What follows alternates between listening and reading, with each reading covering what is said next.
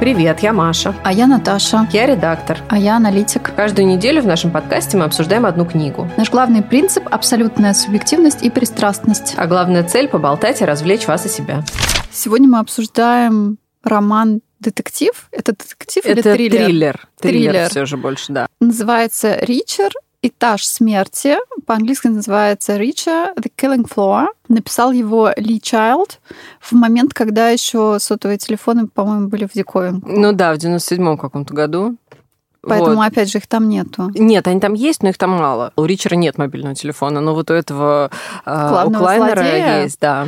Да, злодеи наделены мобильной связью. У нас есть какой-то такой план, что раз в сезон мы берем один детектив. И поэтому вот это, это единственный детектив пока на этот сезон, как мы планируем. Вообще, давай поговорим, почему мы берем один детектив, а не больше. Да, хорошо, давай это тоже обсудим. У меня есть ответ на этот вопрос, Окей. очень простой. Сначала содержание, потом, насколько этот сюжет был непредсказуемым или предсказуемым. У нас мнения разные. А дальше мы поговорим немножко о языке, потому что я не знаю, каков перевод на русский, но на английском все классно. Дальше о вечно шляющемся герое. У меня какие-то негативные чувства по этому поводу. Я не люблю мужиков, Ну, которые это закон туда-сюда. жанра. Нет, ну тут закон жанра. Я тоже не очень, но это неизбежно. И закончим, наверное, экономикой и откуда процветание берется. Основной вопрос в экономике. И тут на него Да, есть да. ответ. Да, тут прекрасный ответ на него. Но я еще, наверное, пару слов про сериал скажу, потому что почему взяли, собственно, эту книжку, потому что только что сериал вышел по ней, и я его смотрела. Ну, я тоже, наверное, может быть, скажу пару слов про это. Ну, давай сразу про сериал. Содержание сериал. Давай. Тут надо сказать, что раньше, я это обратила на это внимание, что раньше э, очень много было фильмов и сериалов, снятых по книгам американских, которые на самом деле брали из книги только, ну, не знаю, имена героев, и дальше вообще там что-то свое совершенно сочиняли.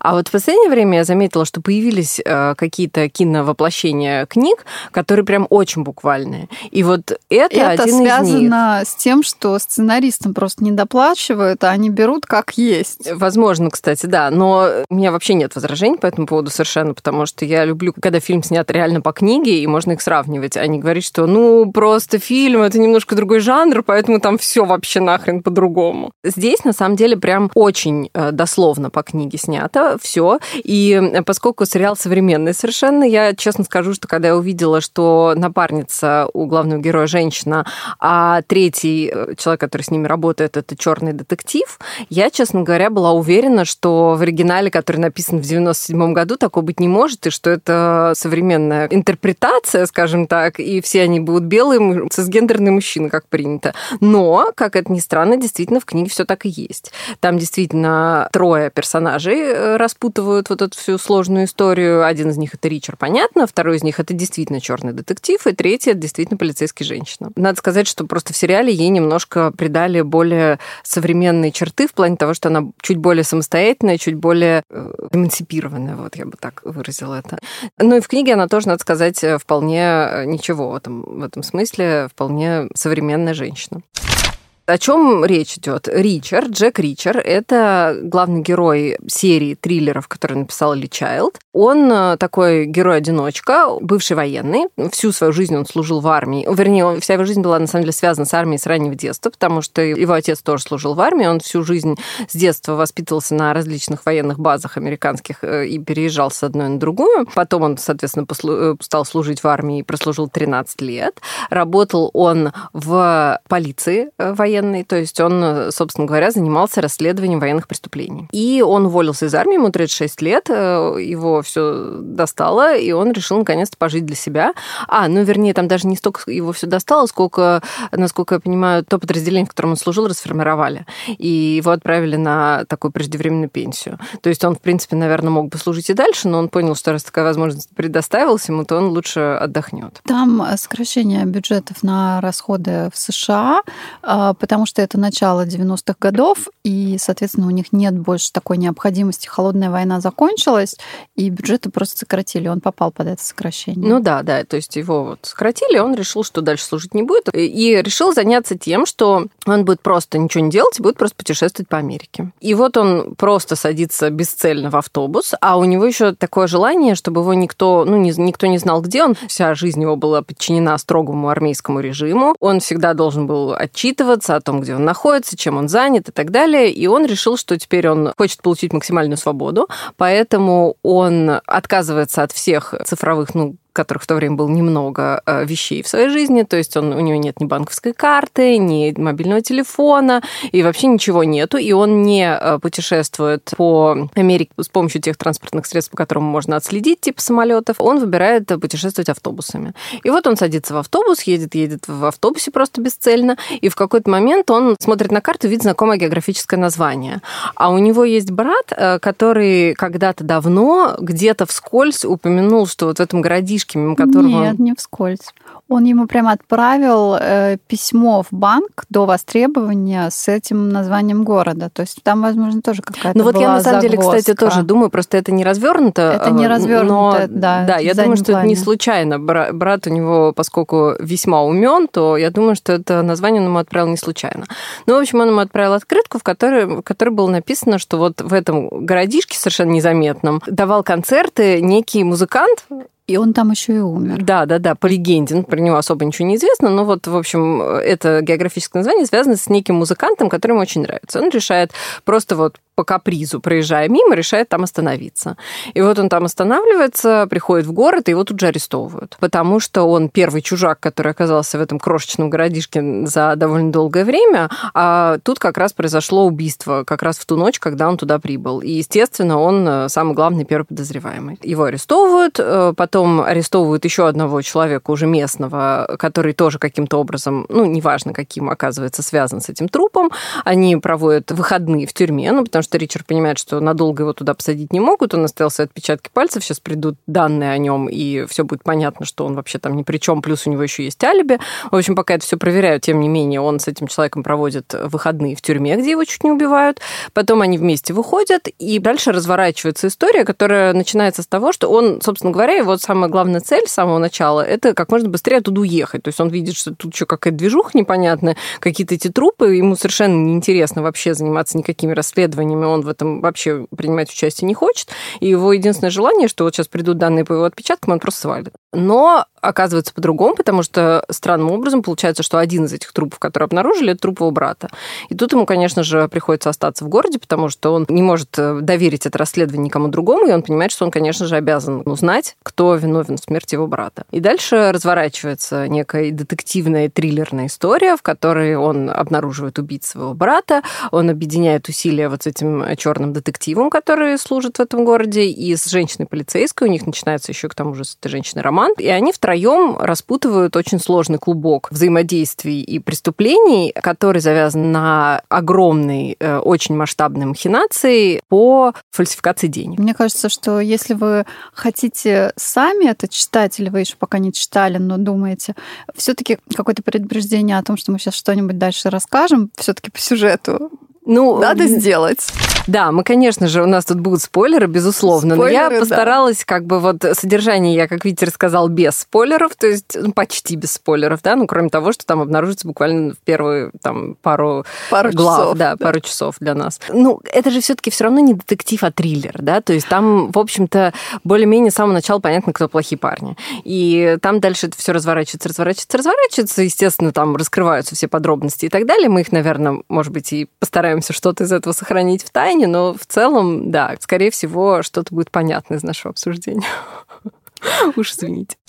Так вот, насколько сюжет был непредсказуемым? И какие там нестыковки были? Вот я как бы несколько вещей вижу.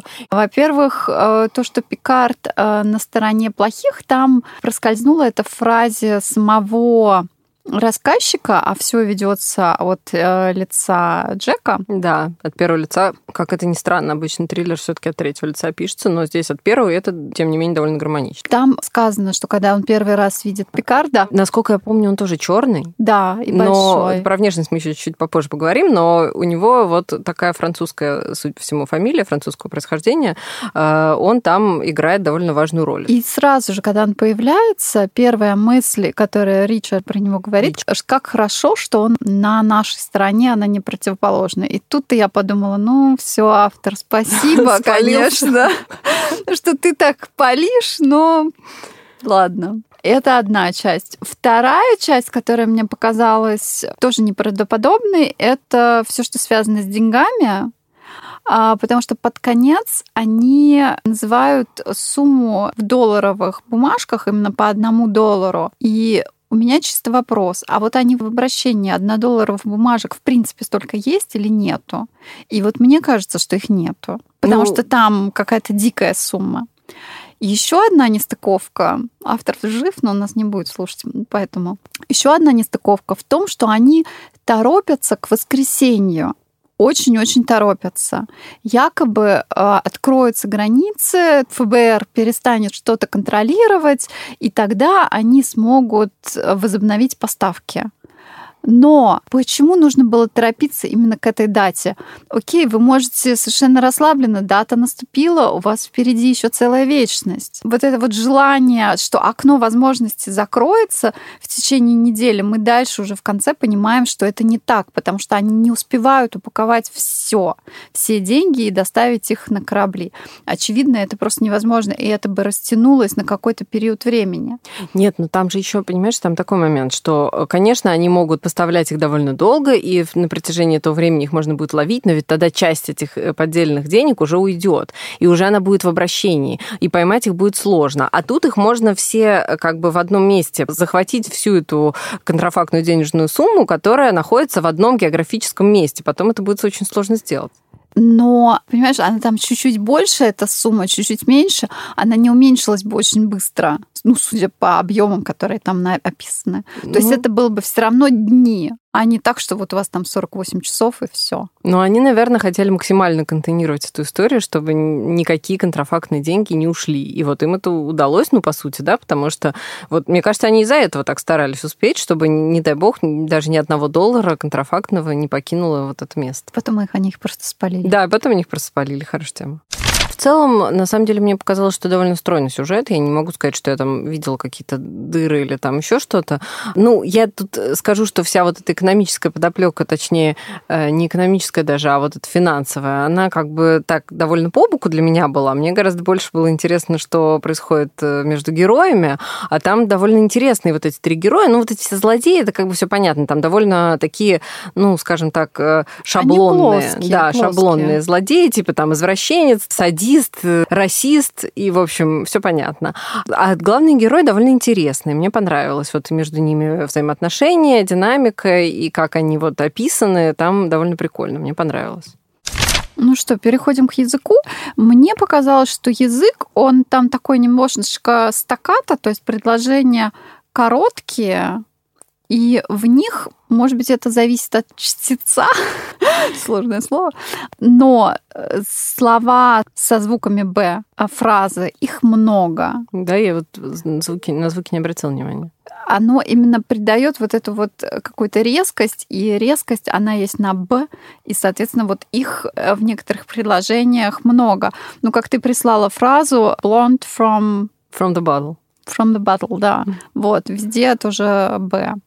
Ну, там на самом деле вообще довольно э, интересный язык. Я не знаю, правда, как это звучит по-русски, может быть, надо посмотреть, потому что там очень много предложений без подлежащих. Там идет рубленное такое перечисление действий. По-английски это звучит очень классно, на самом деле. Во-первых, очень динамично э, сюжет из-за этого развивается, а во-вторых, мне кажется, это очень соответствует личности главного героя, потому что он же военный. И это очень сказывается на его языке. Он не использует каких-то длинных описаний, там всяких эпитетов, все такое, потому что что ему это неинтересно. Он схватывает, во-первых, самое главное, а во-вторых, передает происходящее действиями.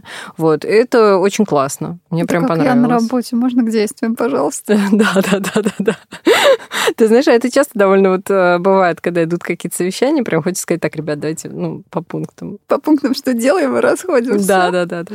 да. Вот здесь, да, у этого человека таких проблем явно не было. Он явно не любил порассуждать. И там еще, когда слушаешь, есть такое иногда мысль мелькает, что-то очень все подробно, потому что как он там кому-нибудь шею перерезал, он подробно это рассказывает. Ну, ты Но знаешь, коротко. Коротко нет, но тут надо сказать, что я, например, смотрела сериал, и должна сказать, что сериал, вот ты меня тогда, мы с тобой обменивались как впечатлениями в процессе чтения, и ты меня спрашивала, типа, а что так много крови? Но я тебе могу сказать, что по сравнению с сериалом книга далеко не такая кровавая. То есть э, в сериале намного больше крови, намного больше кишок там и всего такого прочего. Тут все очень даже травоядно. То есть вот как там есть сцена, где он там убивает пятерых за раз, он просто взял их и убил, и все.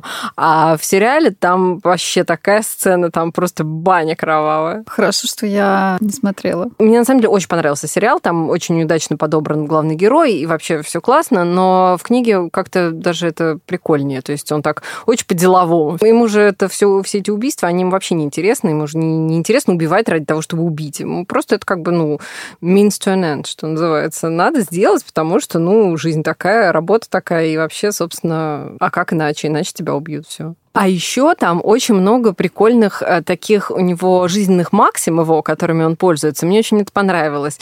Знаешь, это как вот я читала книжку, ну, есть такой довольно известный товарищ, он там на TED выступал и так далее, Джоко Уиллинг. Он тоже бывший военный, бывший морской котик. Он написал книжку про ответственность, про то, как надо брать на себя ответственность. И она написана тоже таким очень точным э, языком, ничего лишнего, все слова подобраны прям э, так, как надо, и он там описывает прям четкий такой армейский алгоритм действия. Встал, отжался, пошел. Вот. И тут то же самое. И мне очень понравилось в некоторых местах. Там есть такая сцена, когда ну, на него неожиданно нападают или там что-то с ним неожиданно происходит. И он говорит, что когда с тобой происходит что-то неожиданное, не надо анализировать, задаваться вопросами, почему, кто виноват, как это предотвратить в следующий раз и все такое прочее. Это все потом. Главное действовать просто ты берешь и действуешь. Я даже сейчас себе выписала, по-моему, эту статую. Она прям мне очень понравилась, потому что... Потому что часто в жизни есть такие ситуации, да, когда люди когда... тормозят, а надо делать. Да, и вот нужно просто оценить и действовать. Когда на тебя обрушивается что-то непонятное и неожиданное, не надо это пытаться выяснить причины, а надо просто реагировать максимально быстро. Это мне прям очень понравилось. Будем к этому стремиться. Теперь к вечно ускользающему герою, ну вообще не ускользающему, вечно ну, странствующему. Странствующему да. герою. Ну, это вот на самом деле это же закон жанра. Тут даже нельзя сказать, что это какой-то. Ну, давай поговорим. Закон жанра. Вот когда он находился в этом городке первые несколько дней, я слушала, и у меня то и дело мелькала мысль. Нижнее белье на нем. Какого дня? Так он же все время говорит о том, что он купил новую, новую одежду, а старую за Я считала мешок. дни между этими. Да, да, Они да. все-таки не с одного дня на следующий. А потом он признается, что да, он никогда сам себе не стирал, потому что в армии ты сдаешь, и тебе приносят чистенькое. Да. Как приятно. У него такой, на самом деле, ну, как бы максимальная эффективность, да? Что максимально эффективно? У него другие, как бы, задачи в жизни, чем стирать одежду себе. Он занимается другими совершенно вещами. Он что делает? Он, как бы, человек действия, человек анализа, и ему вот эта вот стирка белья, она никаким образом не приблизит его к цели, поэтому зачем на это тратить время? Мне кажется, это прикольно даже. Ну, и защита окружающей среды, он там тоже описывает, что сам он последние полгода, а он полгода как вышел из армии, странствовал и не стирал одежду, а покупал то и дело новую. Ребята, ну а где защита окружающей среды? Ну, это 3, почти 30 лет назад, да. это 25 лет назад еще не так остро, видимо, стояла эта проблема, да. То есть ты думаешь, что это жанр? Потому что там же есть приквелы, как я понимаю, к этой книжке. Нет, нет, это пер. Ну, это первое, это... потом там есть еще приквелы. Ну, они до этого да, идет, да. Да, а это как бы самая первая книжка, но, ну, таких героев же довольно много. Не знаю, там Джеймс Бонд тот же самый. Там же та же самая история. Каждый У раз... Джеймса Бонда есть все-таки какая-то хата обычно. Нет, э, имеется в виду, что каждый раз новый сюжет, герой один и тот же, а все остальные вокруг него совершенно новые. И это, ну, как бы такой вот жанр вот этого вечно странствующего и, надо сказать, не стареющего героя, который всегда примерно в одном возрасте, всегда просто путешествует. Всегда мужчина в расцвете сил. И путешествует из одного места в другое, и там с ним случаются всякие приключения. Ну, да, в этом плане совершенно понятно было, что, например, вот эти романтические отношения, которые у него там завязываются, они как бы, ну, обречены, потому что ну, он не может... Ну, а что он будет делать в этом городе? Да, что будет делать автор, если автор придумал такого прекрасного героя, что же он его оставит, что ли? Ну, он его придумал так, что совершенно очевидно, что это не в его характере будет там остаться, и что жениться и завести детей, ну, явно он не, не для этого, по крайней мере, почти не сейчас. Джеймс Бонд почти, почти в последнем, но тут же умер. А я, кстати, не смотрела, так что я не знаю. А я вот недавно посмотрела. Так что почти, но пришлось заплатить жизнью за это. Но в целом герой очень привлекательный, мне он понравился. Он, э, несмотря на то, что он, э, понятно, что он уйдет, и понятно, что он будет дальше странствовать, и мы это не одобряем в целом, потому что как бы мы за стабильность, наверное, в, каком-то, в какой-то степени. Ну, с другой стороны, это тоже своего рода стабильность. Но в целом он довольно привлекательный, потому что он очень э, ну, честный, он очень смелый, такой настоящий солдат, крутой. Теперь про экономику. Ну, про экономику я уже сказала. Я не верю в то, что есть столько однодолларовых купюр. Наташа, я не буду спорить, потому что я, правда, не знаю, есть они или нет. Там описывается все таки спойлер в конце огромная куча сваленных однодолларовых купюр, чуть ли не на 4 миллиарда. По-моему, 40 миллиардов. Ну, в общем, какая-то бешеная, да, какая-то невероятная, невероятная сумма. У нас все-таки так, что денег в обращении на самом деле, ну, бумажных намного меньше, чем то, что у нас лежит на счетах. То есть, если мы все пойдем и потребуем наши счета, то, в принципе, выплатить банкам не, будет ну... нечем. И поэтому я не понимаю, откуда эти однодолларовые купюры в ну, таком ну, объеме.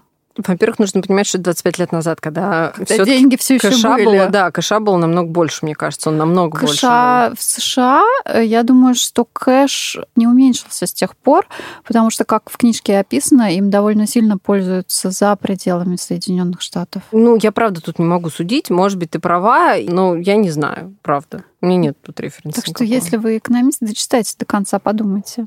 Может быть столько а, в обращении однодолларовых купюр или нет. Что мне больше понравилось, это вот эта вот история с процветанием городка. Это давай обсудим.